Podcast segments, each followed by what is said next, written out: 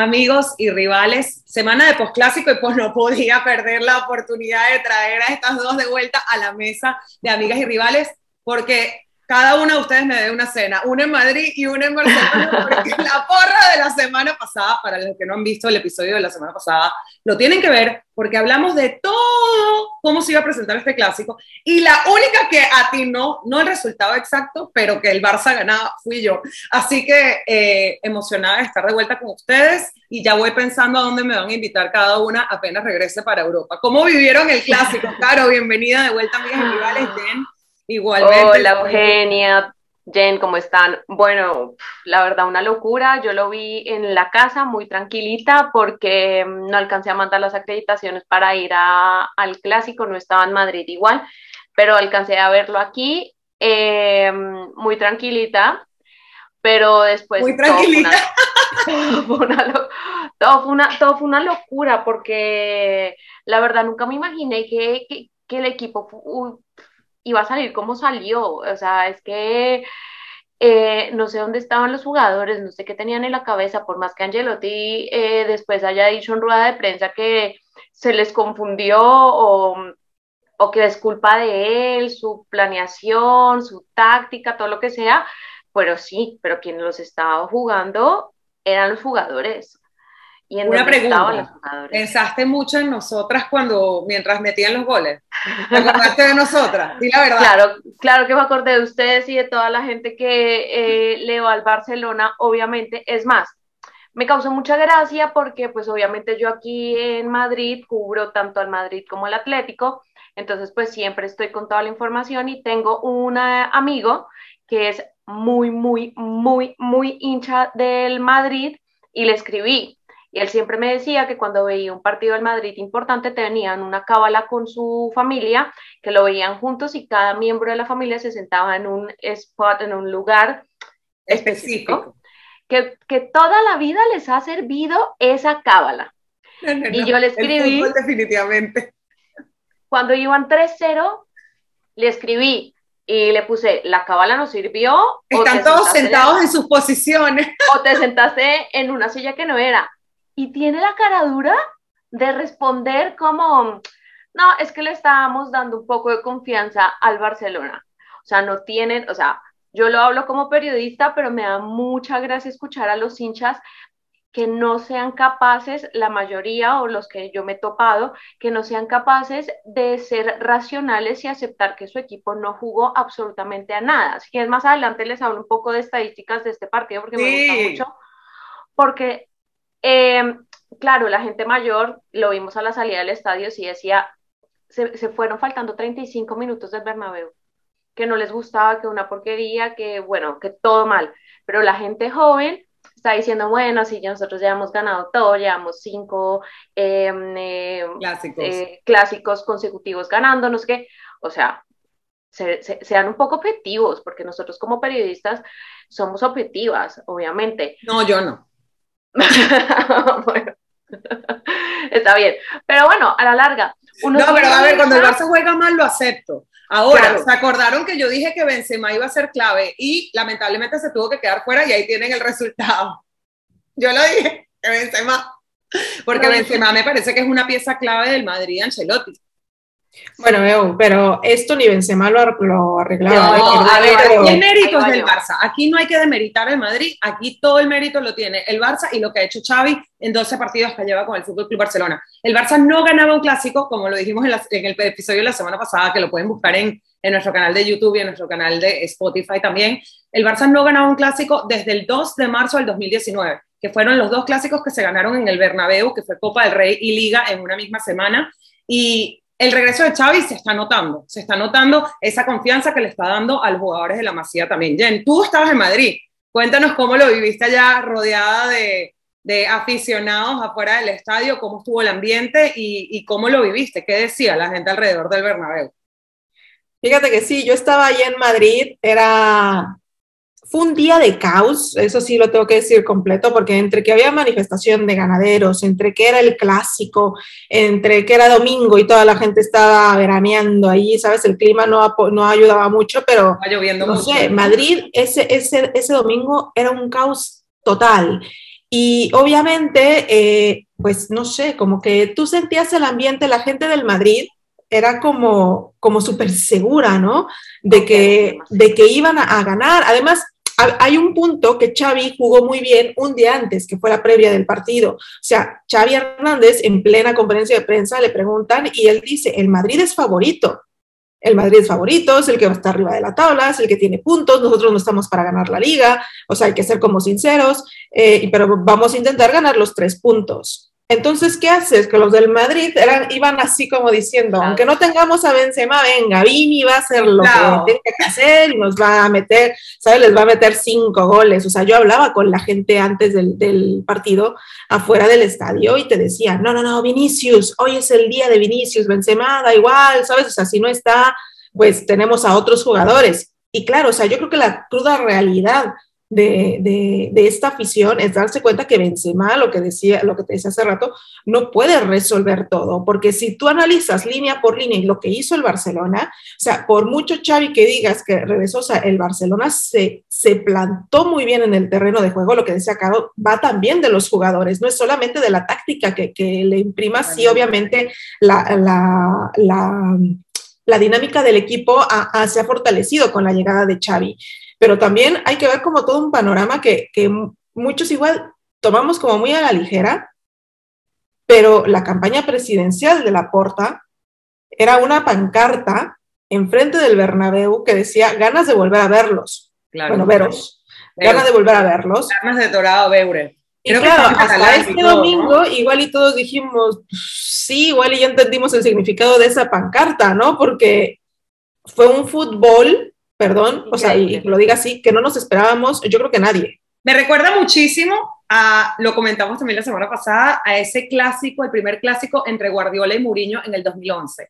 Un poco por el ambiente y la expectativa que se esperaba antes del partido. Bueno, yo les estaba diciendo antes que mm, a mí me gusta mucho mirar el post por el tema de, de, las estadísticas, porque cuando uno ve un partido, no te vas a poner como llegó uno al arco, llegó dos al arco. Bueno, para eso hay gente totalmente especializada que se dedica a esto, nosotros nos dedicamos a otra cosa, pero me gusta mucho verlo después porque es que en verdad el Madrid no llegó a puerta, o sea, no tuvo un remate, es más, lo tengo aquí. Remates a portería, tuvo cuatro, el Barcelona tuvo diez, de esos diez, cuatro fueron goles. ¿Sí? Después, pases, pases, de, pases completos, que ya casi para rematar, 409 del Real Madrid versus 626 en 90 minutos. O sea, es que el Madrid no tocó el balón. No, y el tema, eso te iba a decir, el tema de la posesión, creo que también volvió a ser un Barça que se enfoca mucho en la posesión y que, como decía Guardiola, si ellos no tienen el balón, no pueden marcar. Sí, eso se convirtió en algún momento en un tiki-taka, la posesión, la posición sin convertir en gol, cosa que era lo que le había faltado al Barça en los últimos años, que se, vio como ese cambio de estrategia, pero siempre siéndole fiel al tema de la posesión que estuvo bastante disparejo también, creo que fue un 60 y pico versus 40 y pico por ciento, no sé si lo tienes ahí, el tema de la posición. No, ese no lo tengo, pero hay algo muy interesante también, es que todo lo que tapó Courtois, que no fueron goles, fueron seis disparos directos a manos de Courtois, que tapó él. Entonces, ahí tú te empiezas a, a preguntar, ¿y la defensa? Claro. ¿La línea defensiva en dónde estaba? De hecho, ese día, justo antes del de que empezara el partido, se le dio a Courtois el premio a mejor jugador de la liga del mes de marzo. Lo recibió ese día. Quedó demostrado. Lo recibió ese día y él estaba supremamente avergonzado. Apenas terminó el partido, le dio una vuelta al Bernabéu como pidiendo excusas a los jugadores, a los eh, aficionados. Pero, pero a ver. Es que no es culpa de él, no es culpa de todo el peso recae sobre el portero. Qué pena, pero es que cuando tu línea defensiva no te apoya, es que el portero también hace parte de la línea defensiva, pero cuando tu línea de es como si ustedes, ustedes dos fueran mis defensas y a mí me meten 30 goles. Ey, señoras. Es culpa del equipo, por favor. Bueno, lo hemos, lo, hemos, vivido bastante con Ter Stegen también en, en, en, las recientes temporadas, que a pesar de ser un crack cuando no existe la defensa, pues se comen ocho del Bayern, ¿no? Por ejemplo. Claro, es, o sea, yo lo, yo lo veía, por ejemplo, el partido, y decía, o sea, el, episodio pasado hablamos de lo que era Modric, ¿no? En, el, Modric en el medio campo. Y yo veía el partido y decía, es que lo que están haciendo Busquets, Pedri y, y Frankie o sea, se adueñaron de la del, medio campo, del Bernabéu, o sea, era impresionante cómo no dejaban hacer al Madrid, ¿sabes? o sea, yo creo que tú lo viste esto y, el momento en que, en que desde esa línea tú ya dominas el partido, lo que decía, el, primer defensa, el primer defensa es el delantero. Y la media línea es súper importante y cuando no tienes control de ese, de ese sector del campo, es obvio que van a llegar y, te van a meter cuantos disparos a, puerta puedas. A mí el primer tiempo se me hizo muy parecido al primer tiempo contra el Paris Saint Germain, la verdad, la verdad se les tengo que decir, muy parecido. Cuando fue el descanso yo dije, quieras o no, esto es Madrid, Madrid en los partidos grandes se crecen, los partidos, eh, esto lo puede remontar, empatar o remontar. Cuando empezó el segundo tiempo, yo dije, o sea, no tienen, no tienen cómo, no tienen con qué, o sea, no sé qué les pasa por la cabeza. No había Kroos, no había Modric, Casemiro estaba como perdidísimo en eh, otra cosa, Nacho, capitán, o sea, ¿con qué, con qué actitud sales tú con, con, la banda de capitán a hacer lo que hiciste? No, no, no, o sea, yo creo que ahí es el muy desordenado.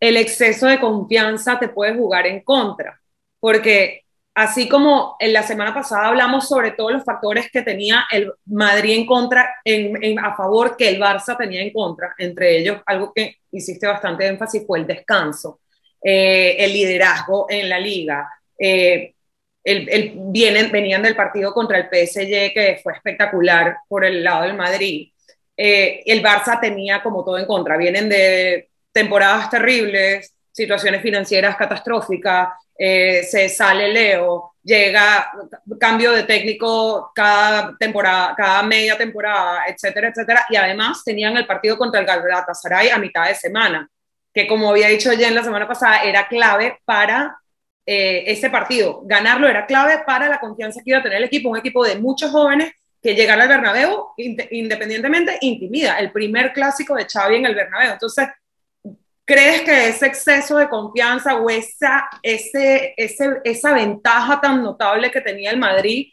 anímicamente o, mentalmente les haya podido jugar en contra?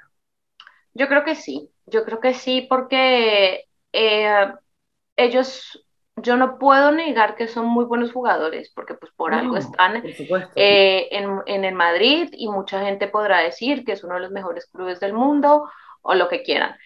Pero tú no puedes confiarte en ningún momento porque esto es el fútbol y lo hablamos la vez pasada. 90 minutos. fútbol. ¿Sí?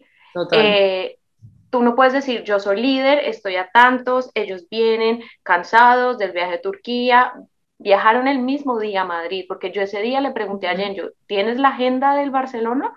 Me dice, viajan el mismo día. Quieras o no, por más cerca que estés, es un viaje en avión.